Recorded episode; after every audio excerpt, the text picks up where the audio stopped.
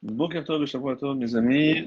On va poursuivre le deuxième chapitre de Avot. On est arrivé à la Mishnah Yud Dalet, la Mishnah 14. On a vu donc tous les élèves de Rabbi Ran Ben Zakkai, on avait parlé de Rabbi aussi, Rabbi Shimon. Maintenant, c'est au tour de Rabbi Elazar. Et Rabbi Elazar disait Sois assidu dans l'étude de la Torah et sache quoi répondre à l'hérétique. L'hérétique en hébreu se dit apikoros qui pourrait aussi, correspondre à épicurien. À l'hérétique, sache, première chose. Deuxième chose, sache devant qui tu œuvres sans relâche. Et enfin, troisième point, sois assuré que ton employeur paiera la rémunération de ton labeur. Alors, euh, comment euh, nous complète cet enseignement euh, Rabbi, Rabbi Novadia de Barthénora? Donc, il nous dit la chose suivante.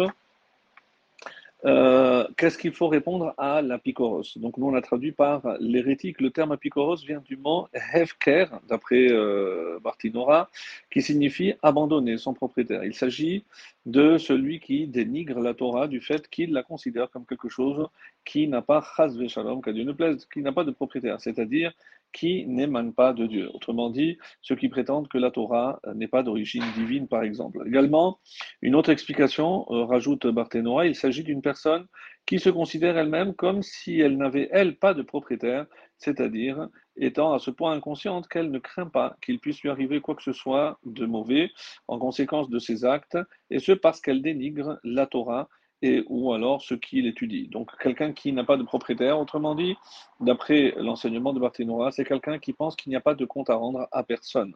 Sache devant qui tu œuvres sans relâche, et là rajoute euh, le Barthénois, euh, afin de trouver la réponse adéquate que tu rétorqueras à l'hérétique, et ce, afin que ton propre cœur ne soit pas attiré à son tour vers le courant de pensée de ce dernier. Donc c'est dans cet esprit-là qu'il faut être toujours prêt à euh, savoir quoi répondre. Le Midrash Moël, soit assidu dans l'étude de la Torah, il faut étudier avant de se livrer à toute autre occupation. Cette idée euh, transparaît déjà dans la Torah, nous rajoute le Midrash Moël, lors de la construction du Mishkan, du tabernacle, Dieu a demandé de fabriquer d'abord l'arche sainte contenant les tables de la loi, avant le reste, la table sur laquelle était posé le Lechem Apanim, qui euh, représente les euh, richesses matérielles, le pain, donc symbole de la subsistance. Sache quoi répondre à un hérétique, cette recommandation, rajoute le Midrash Moël, s'adresse uniquement à ceux qui, grâce à leur euh, esprit vif, ont eu le temps d'acquérir les connaissances leur permettant de répondre aux questions des hérétiques.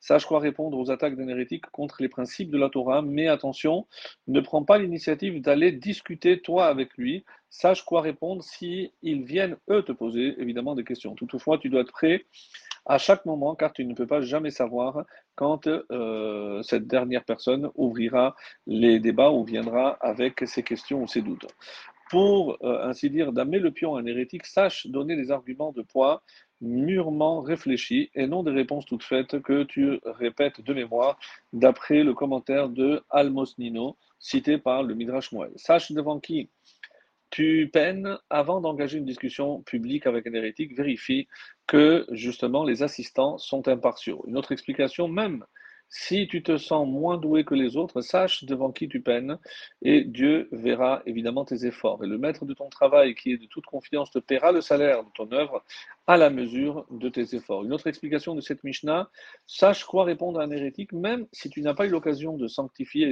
ainsi le nom du ciel, dit le Midrash Moël, tu seras récompensé pour tes bonnes intentions, comme si elles s'étaient réalisées. Sois d'abord assidu dans l'étude de la Torah, ensuite soit quoi répondre à un hérétique en apprenant aussi des matières profanes. De même, Rabbi Eliezer recommande dans le traité de Brachot 28b Épargnez à vos fils, mais non à vous-même, l'apprentissage de la logique. S'ils l'apprennent trop tôt, avant d'avoir atteint un haut niveau dans la Torah, leur foi en Dieu risque d'être affaiblie au point de les rendre perméables aux idées qui sont contraires à la Torah, donc des idées hérétiques. En revanche, celui qui a étudié durant de longues années peut apprendre la logique pour savoir quoi répondre aux hérétiques. De même, les Rachamim, les sages déclarent Maudit soit celui qui enseigne la sagesse grecque à ses fils, et non maudit celui qui apprend la sagesse grecque, mais celui qui enseigne à ses enfants, évidemment pour qu'ils soient prêts à faire face à tous les défis qu'ils rencontreront dans, ce monde. Enfin, euh, le commentaire de Rashi, avant de terminer avec le Rambam, nous dit Sois attentif. Euh, non, pardon, c'était pas celle-là. Alors, c'est Rabbeinu Yona. Rabbeinu Yona qui nous dit concentre-toi sur l'étude de la Torah afin de répondre aux propos de ce que euh, Rabbeinu appelle les émancipés. Car si l'on ne réplique pas leurs arguments et à leurs mensonges, le monde suivra leur enseignement et finalement euh, terminera par boire aux eaux amères en les voyant triompher et le nom des cieux, Chaz Shalom, sera profané. Alors, euh, celui qui euh, traduit ici l'Arben Yona par l'apicoros, l'émancipé, dont il s'agit ici, est celui qui renie la Torah orale, mais il en va de même pour celui qui enseigne d'agir différemment à la halacha.